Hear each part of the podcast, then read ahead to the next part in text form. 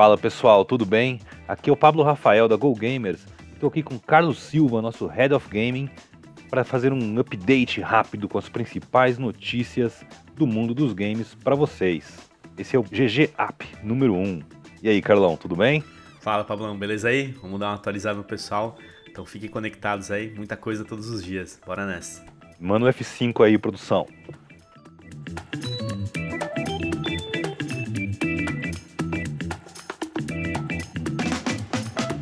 Apex Legends Mobile foi anunciado pela EA.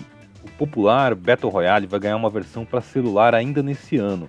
Apex Legends Mobile é uma nova versão do jogo da EA totalmente planejada para dispositivos com tela de toque, com mudança nos controles e otimizações para oferecer uma experiência completa na telinha do celular.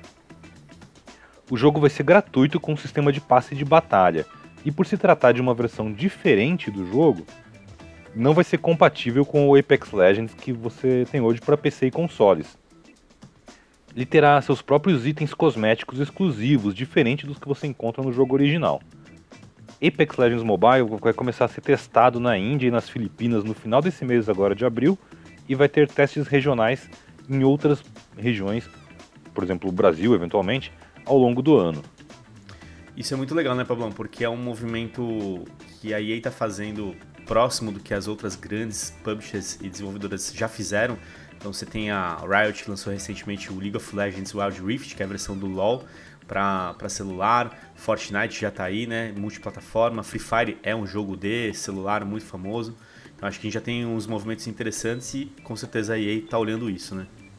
Eu achei interessante que, diferente do, do Fortnite, ele não é. Ele é mais parecido com o Wild Rift nesse caso, o LoL Mobile, né? Onde são experiências é, de, pros, diferentes para o usuário, né? Você não compartilha a mesma conta que você já tem no computador, por exemplo. E eu estou muito curioso para ver como vai ser a reação das empresas, das, das devs aí que são nativas do ambiente mobile. Né? Por exemplo, a Garena com o Free Fire.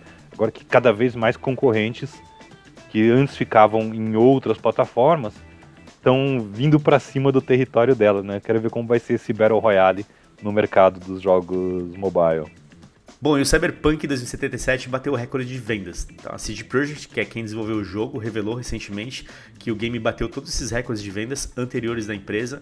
Eles faturaram 562 milhões com o jogo, lançado em 2020, no final do ano passado, quase o triplo do recorde anterior, que foi em 2015, quando o estúdio tinha lançado o The Witcher 3, que chegou a faturar 210 milhões de dólares.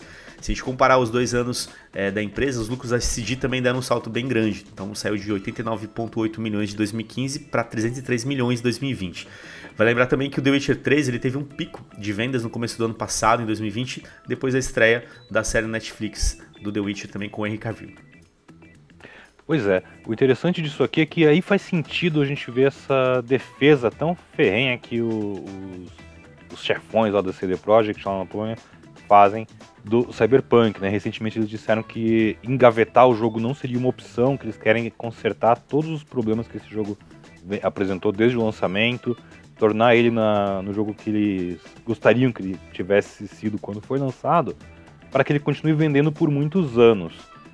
Se você ver, do jeito que foi o lançamento tão problemático, a gente fez até um outro GGCast só sobre Cyberpunk, onde a gente discute com mais detalhes essa questão mas foi um lançamento que ao mesmo tempo foi extremamente bem sucedido comercialmente. Arranhou profundamente a imagem da marca, mas em termos financeiros deu super certo. Por outro lado, The Witcher 3 é um jogo que ele teve. Ele tem uma cauda longa, né?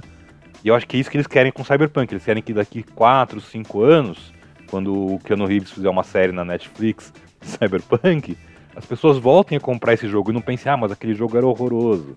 Tipo, é, eles têm um bom motivo para querer consertar este jogo.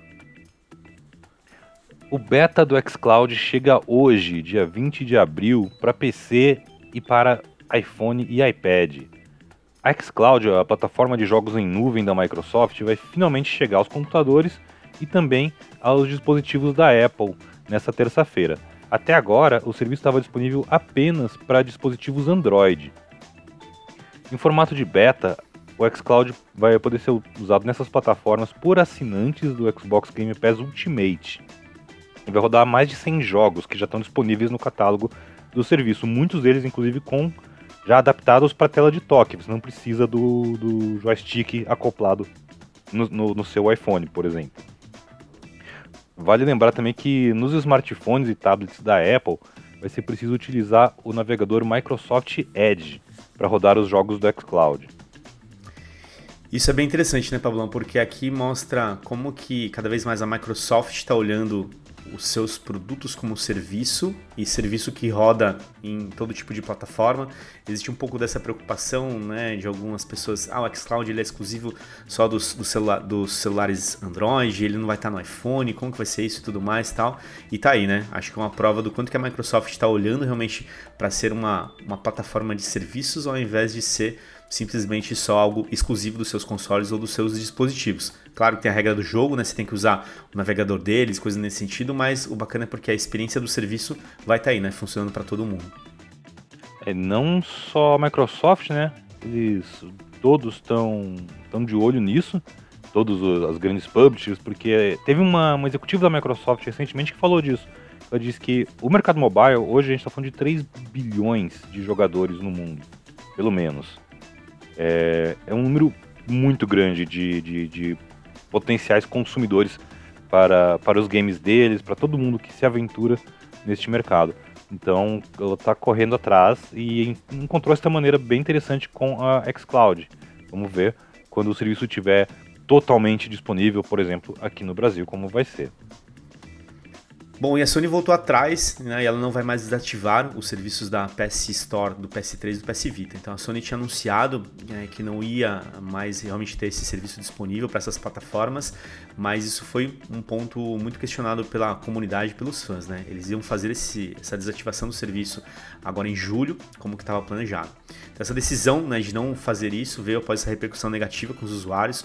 Muitos dos jogos disponíveis apenas nessas lojas se perderam para sempre, não? porque até porque a Sony Ela já fechou as lojas web dessas plataformas, então você não tinha como comprar de outra maneira, só através do console. Mesmo com, com, essa, com essa questão, o partido de console ia ficar meio que perdido em cima disso. Então, a PlayStation Store também, o portátil do PSP, ele vai ser encerrado mesmo assim, mas para os fãs aí que jogam no, no PlayStation 3 no PS Vita, ainda vai continuar tendo essa opção para poder jogar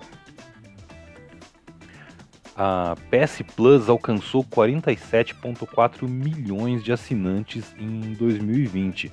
A Sony divulgou essa marca num relatório para investidores e é um número impressionante que representa um crescimento de cerca de 20% em relação ao ano anterior, um aumento aí de 10 milhões de assinantes do serviço PS Plus, que é a assinatura que o jogador dos consoles PlayStation paga para jogar online e dá acesso a outros benefícios exclusivos, como transferir seus saves para a nuvem, alguns descontos nas compras na loja digital dos consoles e receber de brinde dois jogos por mês na Instant Game Collection.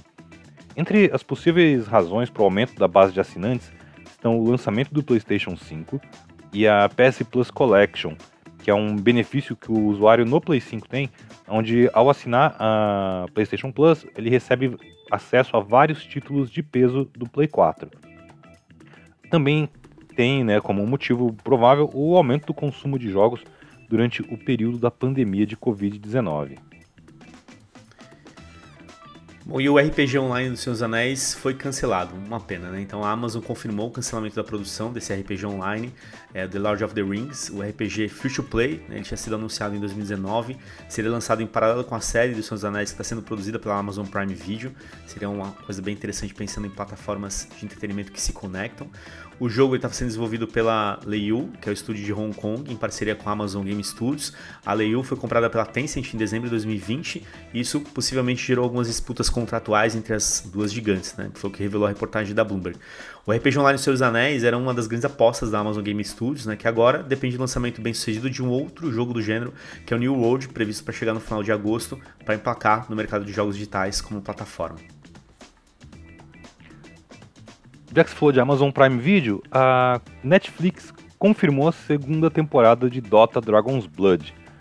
O a, Dota Dragon's Blood ele é um anime, uma série de animação, na verdade, baseada em Dota 2, jogo da Valve. A primeira temporada está disponível já, tem oito episódios e traz personagens bem conhecidos do game numa aventura de fantasia medieval. Dota Dragon's Blood tem ajudado a apresentar o jogo para mais pessoas, gamers ou não, e despertar o interesse pelo jogo que está disponível na Steam.